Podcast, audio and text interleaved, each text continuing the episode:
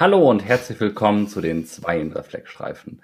Lange haben wir uns nicht gehört, Herbstpause ist vorbei und nur ganz da sind wir noch nicht für euch. Wir haben aber ein kleines Leckerli vorbereitet. Patrick, was ist es?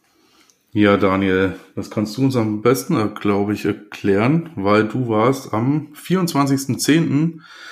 Äh, bei Now2Go und hast von uns einen ja, Vortrag vorgetragen. Was war es denn?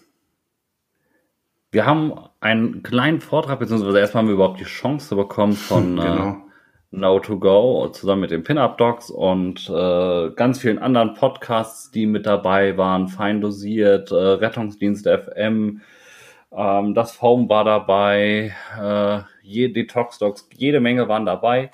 Und ähm, wir haben alle so kleine Mini-Vorträge gehabt mit unseren klassischen Foam-Hacks. Und äh, wir haben uns ein bisschen über das Thema EV-Zugang genau. unterhalten. Ähm, ich war diesmal alleine, weil der liebe Patrick hat sich nämlich dafür entschieden, er wollte nämlich lieber heiraten und äh, hat mich Kann dann einfach machen. zurückgelassen. Und diesen kleinen Vortrag möchten wir euch, euch als kleines Bonbon schon mal äh, auf den Weg geben, bis die Tage hoffentlich dann endlich wir vollständig aus der Herbstpause zurück sind und äh, ihr die nächste volle Folge hört. Viel Spaß beim Hören. Tschüss. Viel Spaß. Ciao. Ja, wird auch schon guten Morgen euch. Ähm, ich bin Daniel, ein Teil vom Rettungsdienst-Podcast, die zwei in Reflexstreifen und heute so unser Foam-Hack sind rund, äh, sind Tipps rund um den IV-Zugang. Normalerweise bin ich äh, zu zweit mit dem Patrick zusammen. Ähm, der links im Bild zu sehen ist und äh, wie Thomas schon richtig sagte, der Patrick hat sich lieber dafür entschieden zu heiraten und äh, ist jetzt in den wohlverdienten Flitterwochen und lässt mich jetzt sozusagen alleine und hat die Reflexstreifen gestern ganz stolz gegen Fliege und Anzug getauscht. Und die Braut? Ich hätte auch gerne die Braut gesehen. Ja, die, die wollte nicht. Aber schön. Also herzliche Glückwünsche aus dem Auditorium. Ja. Er ist, glaube ich, ganz stolz und äh, er wäre trotzdem gerne, glaube ich, dabei gewesen. Ähm, aber gedanklich sind wir bei einfach. Ja, bei uns geht es um das Thema Zugang legen und da gab es einen schönen Vortrag ähm, auf einem Blogbeitrag auf der Seite Wayne's World. Auf der Seite ist in den letzten Jahren relativ ruhig gewesen und unterdessen ist sie sogar leider offline, die Seite, und nicht mehr so ganz gut zu finden, nur ein paar Tricks. Und äh, da war aber eigentlich ein ganz cooler Artikel zum Thema Zugang legen und zwar Zugang legen mal wissenschaftlich betrachtet. Den Artikel haben wir, soweit wir es in unseren Erinnerungen konnten, nochmal rausgewühlt und äh, da nochmal so ein bisschen die Studien und Co. dazu rausgesucht und wollen jetzt halt das heute nochmal so ein bisschen vorstellen. Der Zugang als solches sollte für uns gar nicht so das große Problem sein, denn es ist eine Maßnahme, die wir klinisch, aber auch präklinisch an sich fast täglich anwenden oder sehen. Weltweit gehört sie somit auch zu einem der am häufigsten angewendeten invasiven Maßnahmen und liegt bei einer Erfolgswahrscheinlichkeit in der Erstfunktion bei 66 bis 86 Prozent doch relativ hoch. Aber wie können wir diesen Skill, die Erfolgswahrscheinlichkeit nun noch mehr erhöhen? Natürlich können wir das zum einen durch Training äh, schon mal erreichen, um den Skill sicherer zu beherrschen. Aber wir haben Situationen, wo der Patient einfach einen schlechten Zugangsweg für uns gibt. Und bevor wir zum IO-Bohrer greifen, haben wir da vielleicht noch ein paar Tipps. So Beginnen wir mal mit Stauband versus Blutdruckmanschette. Das Material für den Zugang ist, glaube ich, etwas, was wir nachts um drei direkt aus dem Schlaf mal eben zusammenwerfen können, da wir es halt auch täglich benutzen. Und meist ist das Stauband das erste, was Richtung Punkteur fliegt. Aber ist es auch wirklich das, womit wir den besten Erfolg haben? Dass wir mit einer Blutdruckmanschette das Gleiche erreichen, eine Stauung und ein bisschen besseren Zugang, ist erstmal kein Geheimnis. Aber welches dieser beiden Geräte ist nun so das Beste für uns? Eine Studie aus den USA 2011 hat das Ganze genauer betrachtet und diese kam auf das Ergebnis, dass es tatsächlich einen Unterschied gibt. In der Grafik sind die roten Balken die Ergebnisse für die Blutdruckmanschette. Und dies zeigt uns, dass wir eine signifikante Verbesserung der Venenstauung mit der Blutdruckmanschette zum Vergleich mit dem Stauband erreichen. In Zahlen hat sich der Venendurchmesser um 17 Prozent vergrößert. Also vielleicht doch mal die Blutdruckmanschette als Alternative sehen. Aber wieso sollten wir das Ding jetzt überhaupt aufpumpen?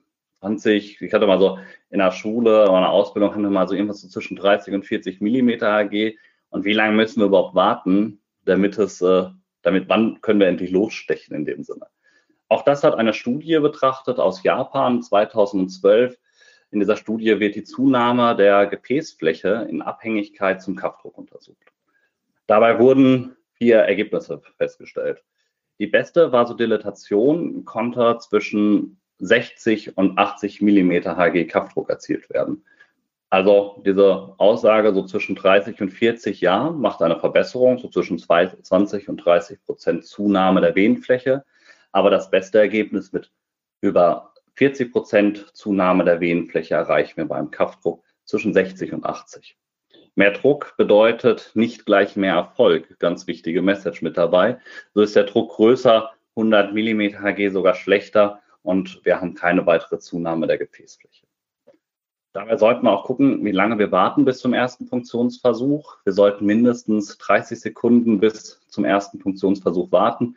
Um eine noch bessere Erfolgswahrscheinlichkeit zu erhalten, sollten wir sogar bis zu 60 Sekunden warten. Längeres Warten bringt uns keinen signifikanten Vorteil. Also bei 80 mm G blocken, 30 bis 60 Sekunden warten und dann sollte es besser sein. Jetzt haben wir schon mal leichte Verbesserungen unserer Erfolgschancen gesetzt und betrachtet, aber was können wir noch machen? Ich glaube, ein Spruch, den jeder von uns schon mal angewendet hat, wenn es um Zugang legen geht oder Blutabnahme, machen Sie mal eine Faust. Aber bringt das eigentlich wirklich was? Oder ist das nur eine Einbildung von uns, die uns irgendwie vorgaukelt, es wird besser und eine optische Täuschung?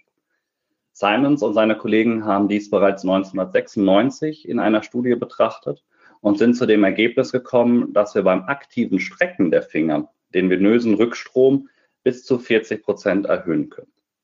Ein nettes Beiwerk dabei ist, dass durch das Fingerstrecken das Risiko einer Hyperkalämie in der ersten Blutabnahme reduziert wird, welches normalerweise hervorgerufen wird durch die Muskelkontraktion beim Ballen der Faust.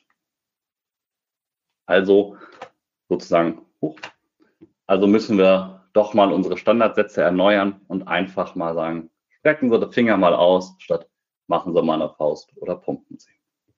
Den nächsten Punkt hat, denke ich, auch schon jeder mal von uns gemacht. Und zwar mal einfach nett bei den Venen angeklopft und gefragt, könnte doch bitte mehr Blut kommen. Aber hilft das leichte Hauen wirklich oder sollten wir lieber doch nett zu den Venen sein und sie streicheln oder sogar massieren für einen höheren Erfolg? Klingt erstmal etwas komisch, aber genau diese Aussage hat sich eine, eine Studie 2015 von der Universität Yokoyama in Japan äh, beschäftigt.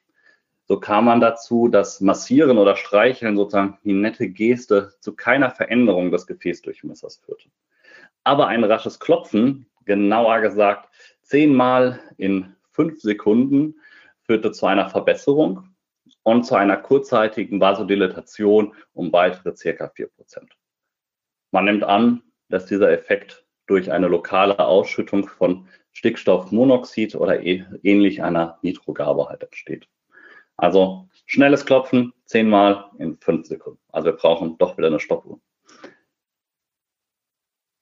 Etwas, was wir vielleicht jetzt nicht so direkt auf dem Schirm haben und vielleicht auch keine, nicht direkt eine Lösung für den Notfall. Aber wenn man Zeit hat, kann man es auch nur mit Wärme versuchen. So hat man 2012 in einer Studie betrachtet, wie verändert sich die Zeit bis zu einer erfolgreichen Kanulierung. Natürlich hat man jetzt nicht die Hand in den Kamin gesteckt, sondern mehr in so ein nettes kleines Wärmekissen.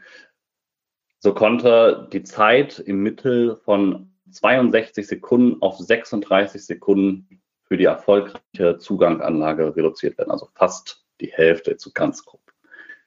Parallel hat sich die Erfolgsrate beim ersten Erfolgsversuch sogar verdreifacht. Das klingt jetzt eigentlich erstmal sehr gut und jeder denkt sich, ja, wir brauchen jetzt wieder so ein, so ein kleines Wärmekissen in der Tasche. Jedoch gibt es einen kleinen Haken in der Sache. Und zwar, bis die optimale Gefäßdilatation erreicht war, musste die Hand über 15 Minuten erwärmt werden. Also vermutlich doch eher was für die Klinik, wenn man halt Zeit hat. Wieder was Schönes für draußen.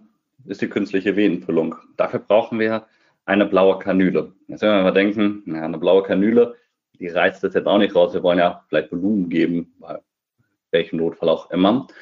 Diese Kanüle legen wir so peripher wie möglich. Die sollte relativ sicher liegen, so dass wir Flüssigkeit geben können.